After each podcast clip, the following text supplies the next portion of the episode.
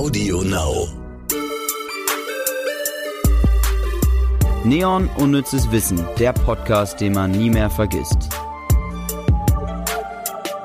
Herzlich willkommen zu einer neuen Folge von Neon Unnützes Wissen mit Lars Pausen und Ivy Hase.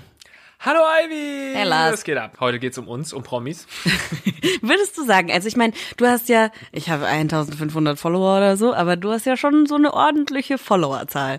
Würdest du dich selbst als Promi bezeichnen? Nein.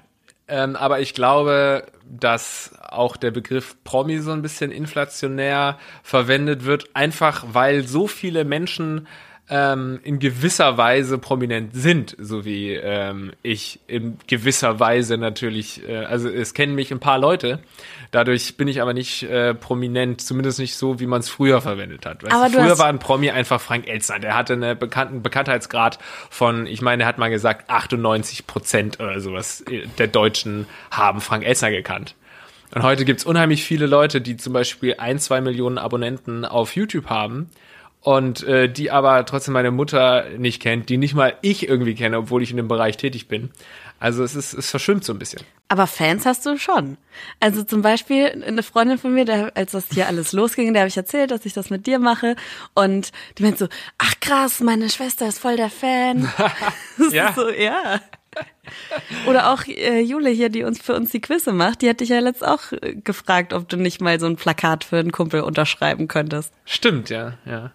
Das ist halt so eine weirde Zeit einfach, wie ich es gerade schon gesagt habe, dass so viele Leute haben eben so ihre kleine Zielgruppe gefunden, ähm, die sie irgendwie feiert und äh, ist weird, sich da irgendwie so einzustellen. Und ich glaube, viele, viele können damit nicht so richtig umgehen und meinen dann wirklich, sie sind mega prominent, wenn sie mal ein paar tausend Follower irgendwie auf Instagram haben oder sie auf der Straße mal angesprochen werden oder ein Foto oder ein Autogramm oder sowas geben müssen, ähm, kommen damit nicht klar, weil sie sofort irgendwie ähm, dieses Prominente assoziieren, was man halt früher kannte, so wirklich die mega prominenten Leute. Und dann denken halt Menschen, die vielleicht, keine Ahnung, 50.000 Follower haben, schon sie seien mega prominent und führen sich dann auch so auf. Das ist teilweise schon sehr unangenehm in der Branche. Wirst du manchmal auf der Straße angesprochen?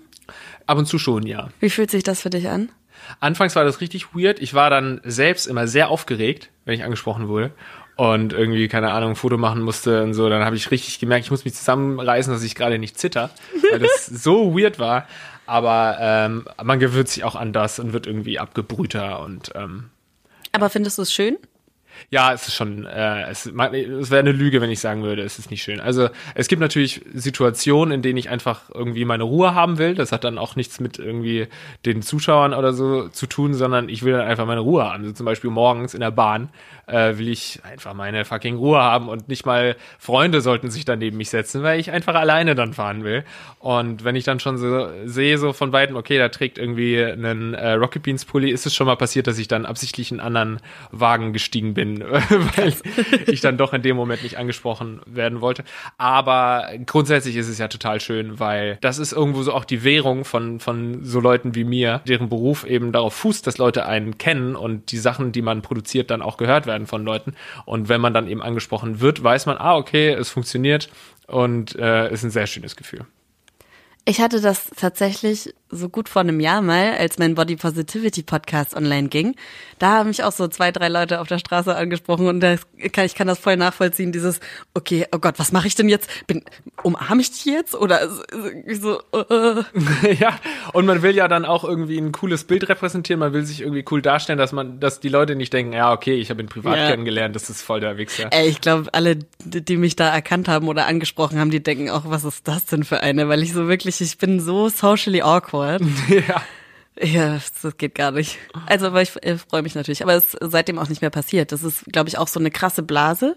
Dieses Body Positivity Ding. Und klar, äh, spreche ich da manchmal noch auf Instagram drüber und bin da auch, also ich denke mir einfach, ich repräsentiere einfach ein diverseres Körperbild oder zeige einfach mal, wie Frauen auch aussehen. Aber ich spreche da jetzt nicht mehr so krass drüber und das ist auch nicht mehr so, nicht mehr so passiert irgendwie. Aber Stichwort Blase ist äh, definitiv ganz entscheidend hier. Man, man bildet sich so äh, kleine, äh, es bilden sich überall Blasen und innerhalb dieser Blase bist du wahnsinnig prominent. Äh, aber dann gehst du einen Schritt weiter. Zum Beispiel auf der Gamescom, wir sind von Rocket ich arbeite bei Rocket Beans, ein Internet-Fernsehsender. Äh, ähm, und äh, da sind wir einmal im Jahr auf der Gamescom, so einer großen Gaming-Messe in Köln. Und da haben wir auch einen eigenen Stand, immer eine große Bühne. Und wenn wir da in dieser Halle unterwegs sind, so dann kommt es halt vor, dass du wirklich ständig angesprochen wirst und so und jeder erkennt dich. Und äh, dann gehst du aber irgendwie in die nächste Halle und keine Sau kennt dich mehr. Und das muss man sich immer wieder, wenn man so einen kleinen Höhenflug hat und denkt, wow, Alter, bin ich prominent, muss man einfach wieder an diese Situation denken. Verlass einfach deine Halle, Schrägstrich, deine Bubble und äh, schon bist du einfach äh, ein Niemand hey, aber du hast auch Songs. Ich kannte dich tatsächlich vorher nur durch ähm, hier, wie heißt es? 753? Nee, 333. 333. 333. Ja, ja. 753 gibt's auch, habe ja. ich auch noch einen Song gemacht. Stimmt. ich, äh, daher, daher kannte ich dich, weil irgendwie, als das hier ganz, das unnützes Wissen-Ding so angefangen hat, hat äh, meine damalige Redaktionsleiterin kam halt zu mir, hey, hier, wir haben dieses Konzept und Lars Paulsen würde das gerne machen. Ich so, hä, irgendwoher kommt mir der Name bekannt vor, aber ich konnte das jetzt nicht so zuordnen. Und tatsächlich ist dein Song auf einer Playlist von meinem Freund. Echt? Ja. Ich habe dir doch auch letztes, waren wir, äh, letztes Jahr waren wir auf Sardinien und ja, da haben wir auch das Lied gehört. Das hat ganz gut gepasst. Ja, geil. Also, für alle, die denken, ich sei jetzt ein Sänger, nein, das war im Endeffekt eine Parodie auf Sommerhits und ich habe ein bisschen das äh, Geschichtswissen aufgefrischt von allen Ballermann-Gängern, weil wenn du eins äh, machen möchtest auf dem Ballermann, dann ist es ja ein bisschen was über Geschichte zu erfahren mhm. und deswegen ging es um 333 bei Esos Keilerei. Aber kommen wir doch mal von so kleinen Lulatsch-Promis zu richtigen Prominenten und zu unserer Kategorie schnelle Fakten. Schnelle Fakten. Kim Kardashians Hund Rocky trägt Hodenimplantate. Das ist schon. Das ist schon echt so Kardashian. Ja. Was, äh, was ist denn ohne Implantate im Leben von Kim Kardashian? Das frage ich mich. Da ist doch nichts gemacht, nee, Mensch. Nein. Aber das geht dann auch schon so zu weit. Also ich weiß nicht, was, was sagen ich da weiß nicht, vielleicht hat es ja tatsächlich irgendeinen medizinischen Hintergrund. Ich hoffe. Ja. Weil Leonardo DiCaprio in Titanic oder Titanic 1997 Jack Dawson spielte, wurde das Grab eines Titanic-Opfers namens Jay Dawson zur Pilgerstätte für Titanic-Fans. Ach geil. Das ist krass, wie sich dann manchmal so die Rolle von einem Schauspieler löst und auch schon so irgendwie Fans hat. Mhm, wo auch die Leute traurig sind, dass er gestorben ist und dann tatsächlich noch äh, zum Grab pilgern, weil sie denken, naja, diese Figur ist ja wirklich gestorben. Jack! Aber es war jetzt ein massive Spoiler, ne? ja, Mensch. Er stirbt, DiCaprio stirbt. Als Justin Bieber sich 2011 die Haare schneiden ließ, verlor er 80.000 Twitter-Follower. Ah, ich liebe diese Folge jetzt schon. Meinst du, dass äh, so Größen wie Justin Bieber sich dann auch wirklich denken, fuck, was habe ich denn jetzt gemacht und oh Mist und dass es denen noch wichtig ist? Meine, meine erster Gedanke war nein, weil 80.000 bei seinen, was weiß ich, wie viel Millionen Followern gar nicht so viel ist. Aber ich kann mir schon vorstellen, dass äh, so dieses Follower-Sammeln ist ja in gewisser Weise eine Sucht. Du brauchst dann auch immer mehr, wie eine Droge eigentlich. So am Anfang ähm, bist du schon total zufrieden damit, wenn du 10 neue Follower hast. Und so ein Justin Bieber ist halt erst zufrieden, wenn er irgendwie dann 10.000 neue Follower in 30 Minuten oder sowas bekommen hat. Und dann dementsprechend kann ich mir schon vorstellen, bei 80.000 Follower, die dann abspringen, dass das schon irgendwie hart ist. Weiß ich nicht. Ich, Was meinst du? Ah ja, keine Ahnung. Ich habe den tatsächlich immer so ein bisschen belächelt, weil der ist ja noch mal jünger als wir und irgendwie kam der dann, oder ist er ungefähr gleich alt? Ich kann es gar nicht sagen. Ich weiß ich glaub, es jünger, ja. Ähm, und habe aber vor kurzem ein Interview mit ihm gesehen, ein sehr langes Video-Interview, ich glaube von Apple oder so. Und das war so ernst und ehrlich und offen. Der hat sich in den letzten Jahren so ein bisschen zurückgezogen. Hatte ja auch so hier diese ganze Affengeschichte und mhm. sowas. Das war alles ein bisschen crazy. Mhm. Und tatsächlich hat wohl seine äh, Frau ja ihn da wieder auf einen ganz guten Weg gebracht und der wird sehr emotional in diesem Interview und wirkt wie ein erwachsener Mann und spricht darüber, wie scheiße das ist, als junger Mensch so schnell in der Öffentlichkeit zu stehen. Das würde ich sehr empfehlen. Es war wirklich sehr gutes Interview. Ja, man hat einfach ganz schnell, äh, steckt man jemanden in eine Schublade und wenn da irgendwie so ein Teenie-Idol aufploppt und so und man kriegt eben nur irgendwie seine schmalzigen Songs mit, hat man dann eben ganz schnell ein vielleicht verkehrtes Bild von einem Prominenten. Das ist natürlich auch so äh, der Fluch eines äh, Prominenten, dass man ihn eigentlich nur bewertet, wie er so augenscheinlich wirkt, so irgendwie nach außen hin.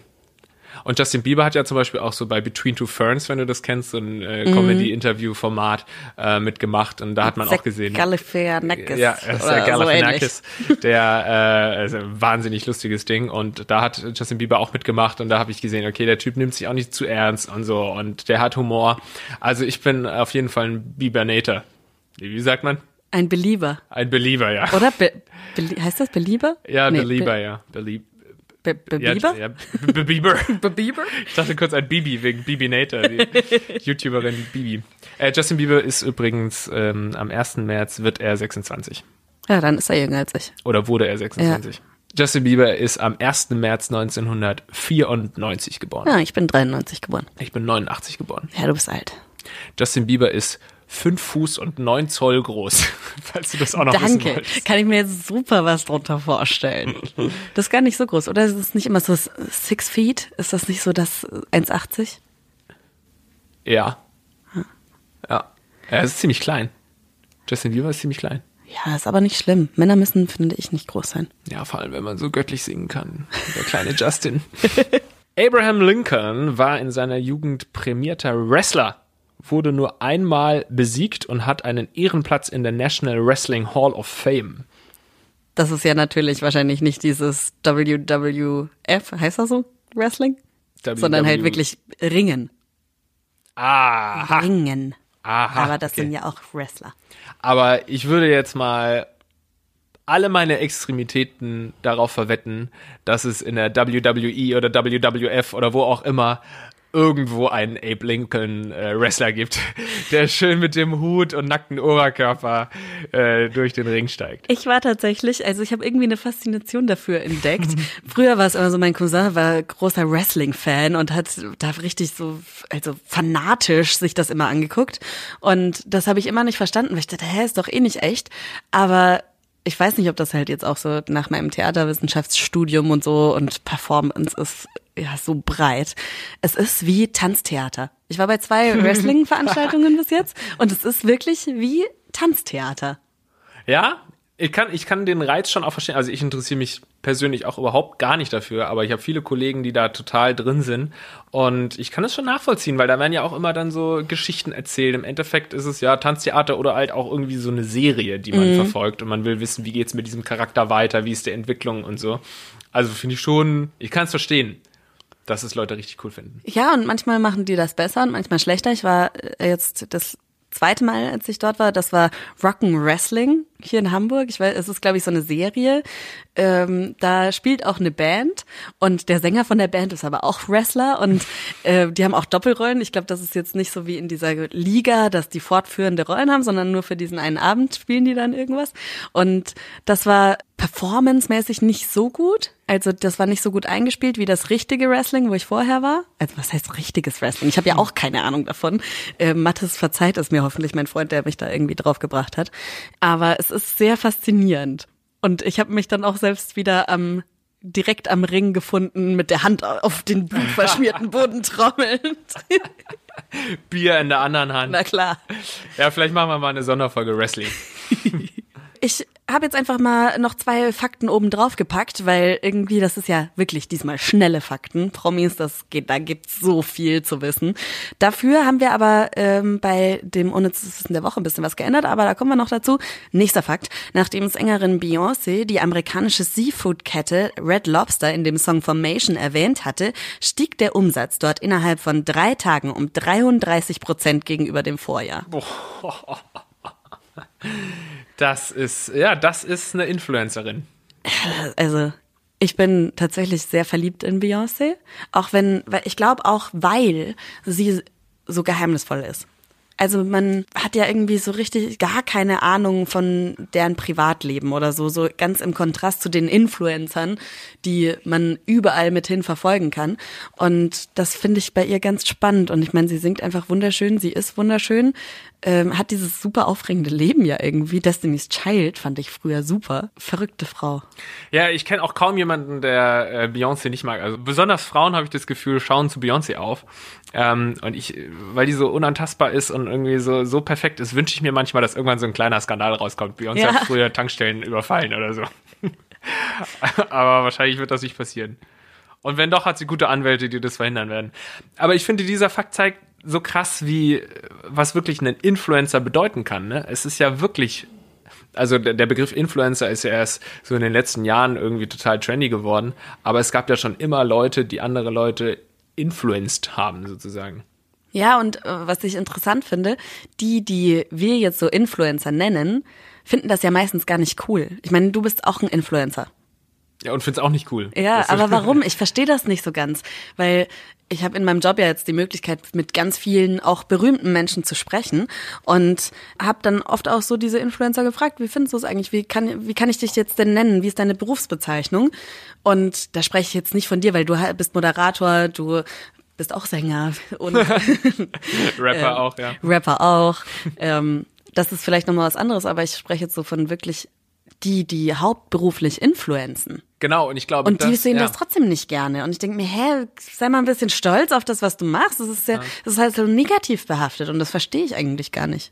Ja, aber die sind ja eigentlich auch der Grund, wieso der Begriff so negativ konnotiert ist, weil man irgendwie sagt, naja, die haben, die machen doch nicht wirklich was. Die sind halt einfach irgendwie auf Instagram bekannt geworden durch gar nichts sozusagen. Hä, aber das ist doch auch super anstrengend. ich Ich- finde ja. das, ich, also ich finde das so anstrengend, sich zu überlegen, oh scheiße, eigentlich müsste ich jetzt ja wieder eine Story machen. Und die müssen ja jeden Tag irgendwas posten. Und ich finde das schon so anstrengend und versuche einmal in der Woche ein Bild zu posten, was einfach nicht funktioniert.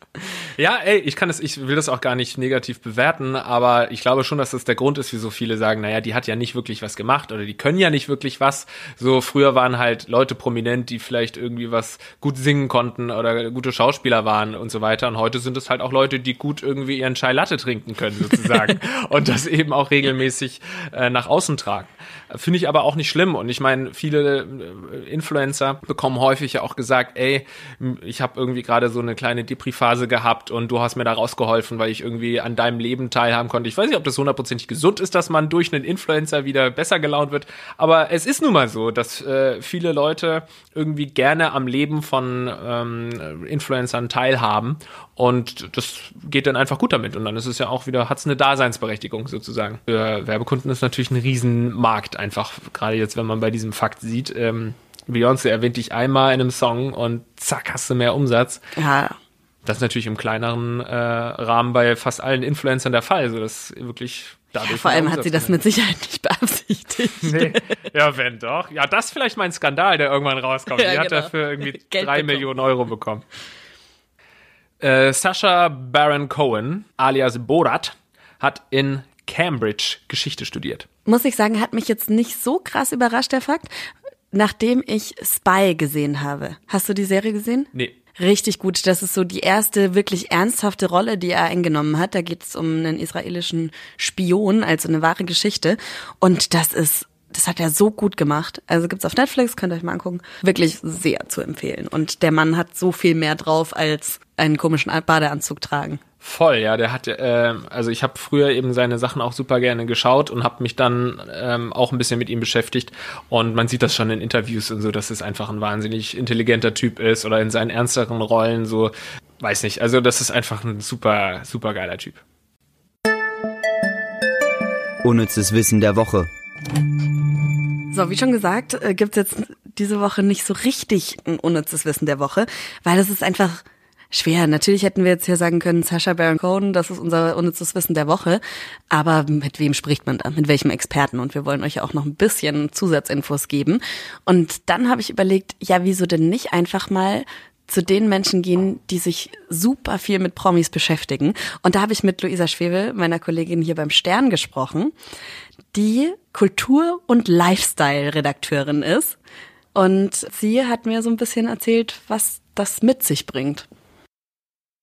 Bekommst du da manchmal so ein bisschen blöde Sprüche gedrückt? So, ach ja, die Luisa, die macht wieder VIP-News, ist ja so, das ist kein richtiger Journalismus. Ja, das kommt oft vor, dass auch irgendwie so Klatsch und Tratsch irgendwie von oben herab gesehen wird. Aber was man vor allem auch sehen kann, dass aus so Gossip-Geschichten schon richtig große Dinge wurden. Weil im Prinzip zum Beispiel sowas wie die MeToo-Bewegung, ist jetzt eine sehr große Bewegung, entstand auch aus Gossip-Geschichten.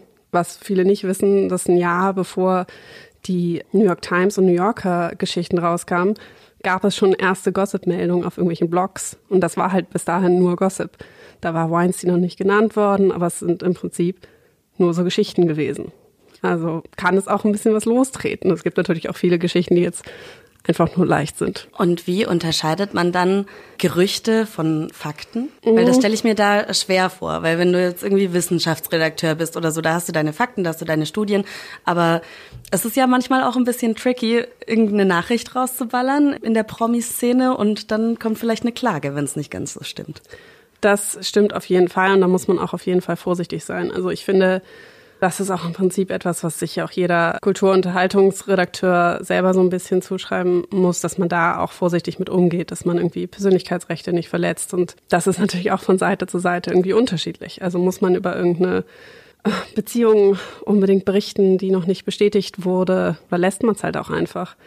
Irgendwelche Gerüchte, irgendwelche Seitensprünge oder so, Dinge, die wirklich Leuten schaden können Vielleicht lässt man davon auch einfach die Finger und wartet, bis es irgendwie eine Bestätigung gibt von den handelnden Personen. Hattest du schon mal eine Unterlassungsklage am Hals? Hatte ich tatsächlich noch nicht. Aber gibt's Promis, wo man sagt, okay, da bin ich mal vorsichtig, weil die sehr klagefreudig sind? Ja, auf jeden Fall. Also bei den deutschen Promis auf jeden Fall. Ich weiß jetzt auch gar nicht, ob ich jetzt unbedingt Namen nennen sollte. Vielleicht lieber nicht. Es gibt auf jeden Fall, also ja, auf jeden Fall. Was ich mir noch vorstellen kann, wirst du oft von Männern unterschätzt? Wegen deines Berufs? Ja, das ist natürlich schon so eine Schublade, in der man dann irgendwie drin steckt. Das merkt man jetzt zum Beispiel auch vor allem in so Leserzuschriften irgendwie, wenn äh, man Feedback bekommt für irgendeinen Artikel, dass häufig von Männern so eine, ich halte dich mal Kleinhaltung da irgendwie mitschwingt. Das ist dann irgendwie die kleine People-Journalistin und ach komm, so, auf jeden Fall. Kommst du da richtig Hassmails? Ja, also ab und an. Ich habe auch sehr nette Mails schon bekommen. Also es ist beides im Prinzip dabei.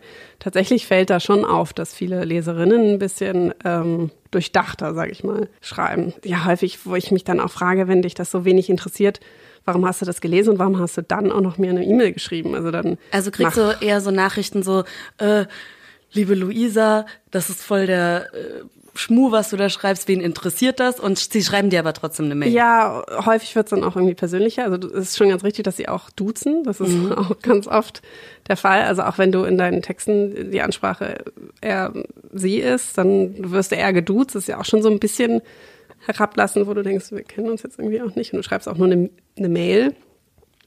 Ähm, aber ja, es ist ja häufig so, dass die Leute sagen, es interessiert doch niemanden und in China fällt der Sack Reis um und diese ganzen Sprüche. Und trotzdem wissen ja alle Bescheid. Ja, trotzdem also, und so oft, auf die ja, Nachrichten. Und so oft kann doch keiner zum Friseur gehen, dass er nun wirklich alles weiß, weil er da einmal die Gala gelesen hat oder so. Also die Leute sind schon informierter, als sie wahrscheinlich gerne zugeben würden. Warum denkst du, interessieren uns Stars so doll? Ich glaube, es ist, ähm, ich glaube, es ist das so ein Gruppenphänomen und einfach eine Gruppe, die so ein bisschen unerreichbar scheint.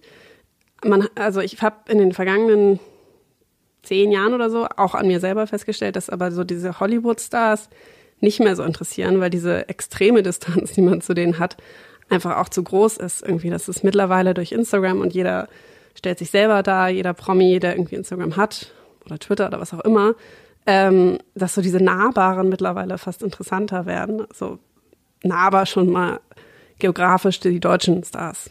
Die sind irgendwie näher uns dran. Das interessiert mehr. Aber trotzdem ist es ja irgendwie eine Welt, wo man dann vielleicht nicht so drin ist. Und dann ist, glaube ich, dieses Gossip-Ding auch total menschlich. Das findet ja auch in jedem Bekanntenkreis irgendwie, wird mal geredet und hast du das gehört und hast hier gehört, ob man das nur irgendwie bewusst macht oder nicht. In jedem Unternehmen ist das irgendwie zugegen. Ob es nur gut ist oder nicht. Ich glaube, es ist wahnsinnig menschlich. Ja, interessant. Also ich, es ist schon auf jeden Fall eine andere Welt. Vor allem bei so deutschen Stars bin ich irgendwie raus. Aber wenn man da jetzt wieder Influencer mit reinnimmt, dann wieder auch nicht. Und das finde ich wirklich interessant, diese Entwicklung, dass wir die Nahbarkeit möchten. Mhm. Du möchtest sie und du bekommst sie auch durch die Influencer. Und ähm, das hat einerseits natürlich Vorteile, wie ich es ja vorhin schon gemeint habe, dass man sich damit irgendwie identifizieren kann und dadurch dann vielleicht auch, dass es einem besser geht, wenn man hört, irgendwie seinem Influencer ähm, geht's gut, dann geht's mir irgendwie auch besser.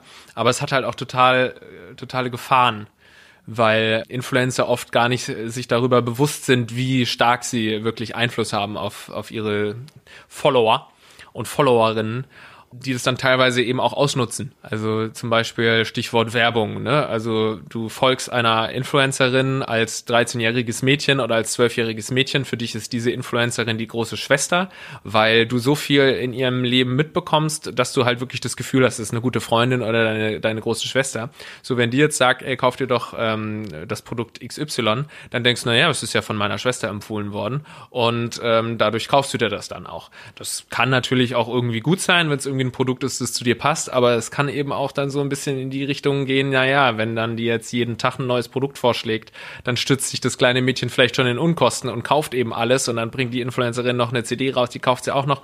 Es ist alles ein bisschen schwierig. Ja, auch der Aspekt des schöner Schein-Phänomens, so, weißt du, weil auf Instagram, das wissen wir alle, dass da nicht alles echt ist, aber wir akzeptieren das. Also wir hinterfragen das nicht groß. Und ich glaube, für junge Mädchen ist das schon, auch selbst wenn man im Hinterkopf weiß, ja, das ist nicht echt, ja, die hat diese Pose nur und ja, die benutzt diesen Filter. Aber trotzdem, selbst wenn ich das benutze, sehe ich nicht so aus wie sie.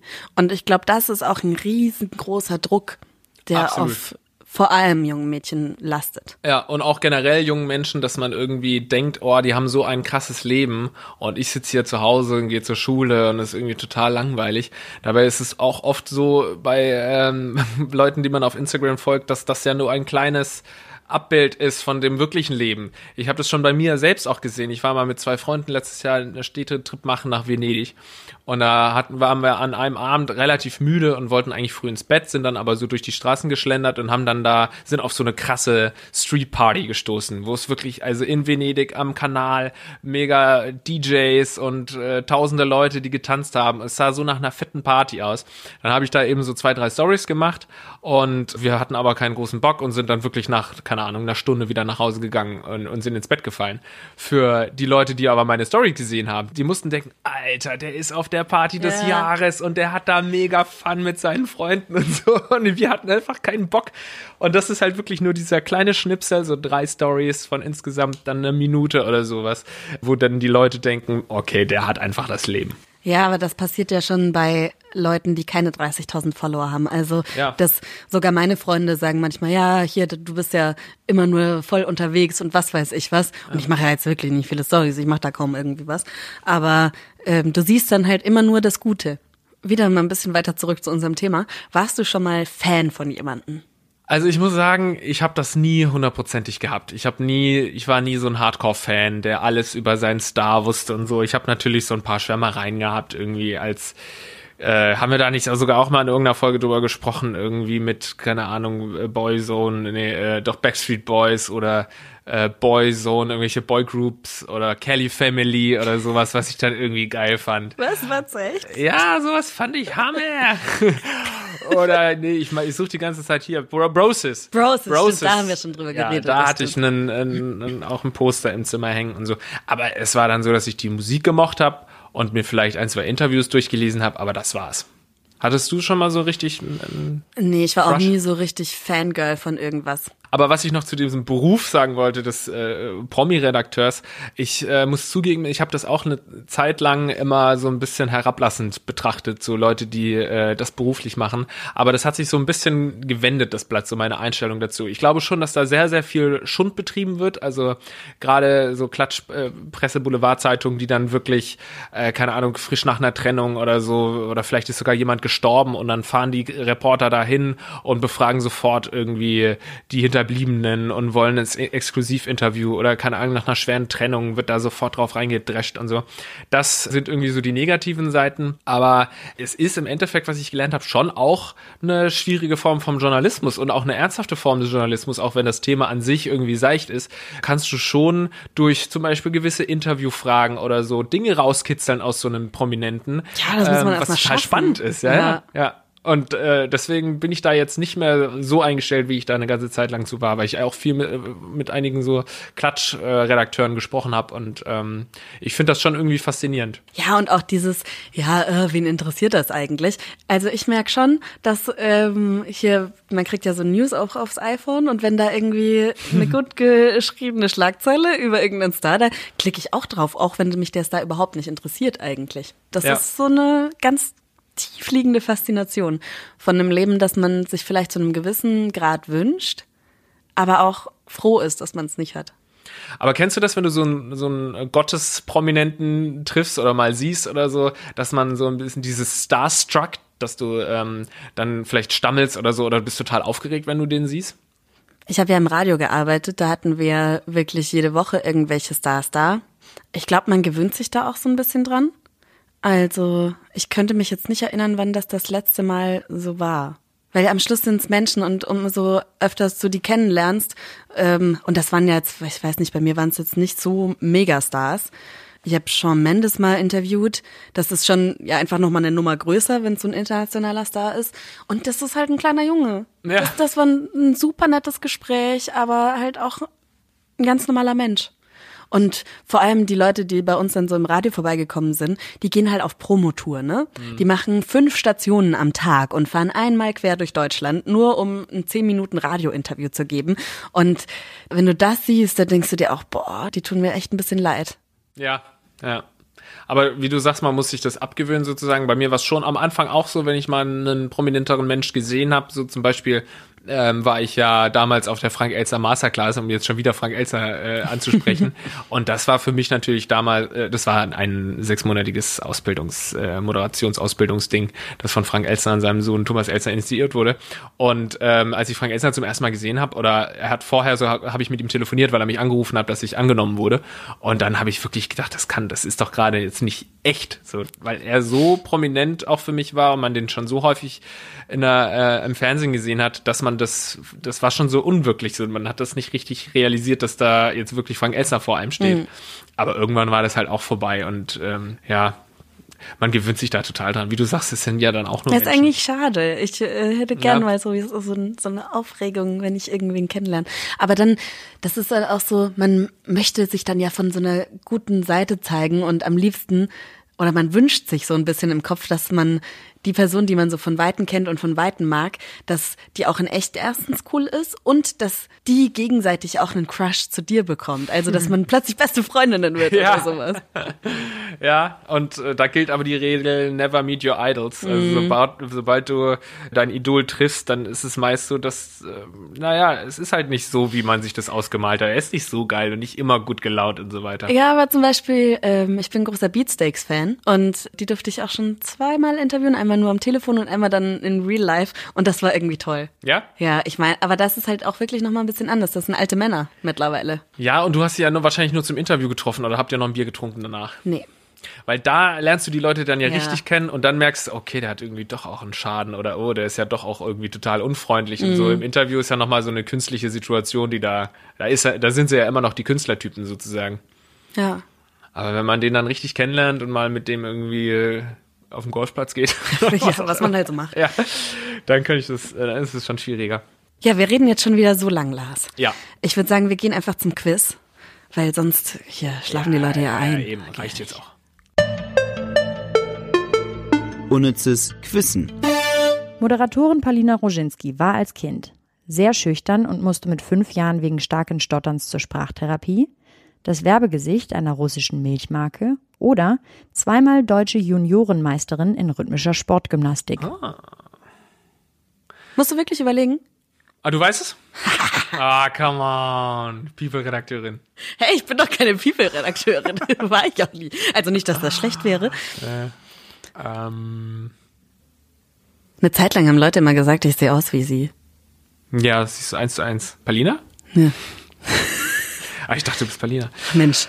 Ähm, also das erste war schüchtern und Sprachtherapie und das letzte war, ähm, weil das zweite schließe ich aus. Drei, zwei, eins. C. Ah. Nein! Fucking hell. Ja, das hatte ich auch schon irgendwo mal gehört. Die richtige Antwort lautet zweimal deutsche Juniorenmeisterin in rhythmischer Sportgymnastik. Ich hatte das schon mal irgendwo gehört, ja. Aber vielleicht war sie auch trotzdem schüchtern und musste zum Logopäden. Das werde ich nochmal nachrecherchieren. Glückwunsch, Ivy. Danke. Gut, dann würde ich sagen, ihr hinterlasst eine positive Bewertung und empfiehlt uns euren Freunden und Verwandten weiter. Und schaltet wieder ein, wenn es heißt. Unnützes Wissen. Podcast. Bis dann, ciao.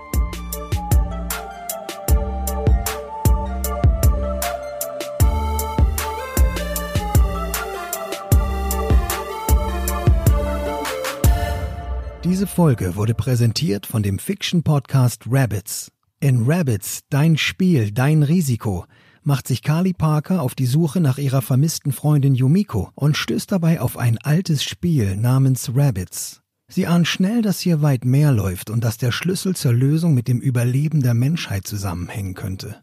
Rabbits erscheint ab jetzt zweimal wöchentlich, immer sonntags und mittwochs. Nur auf Audio Now. Audio Now.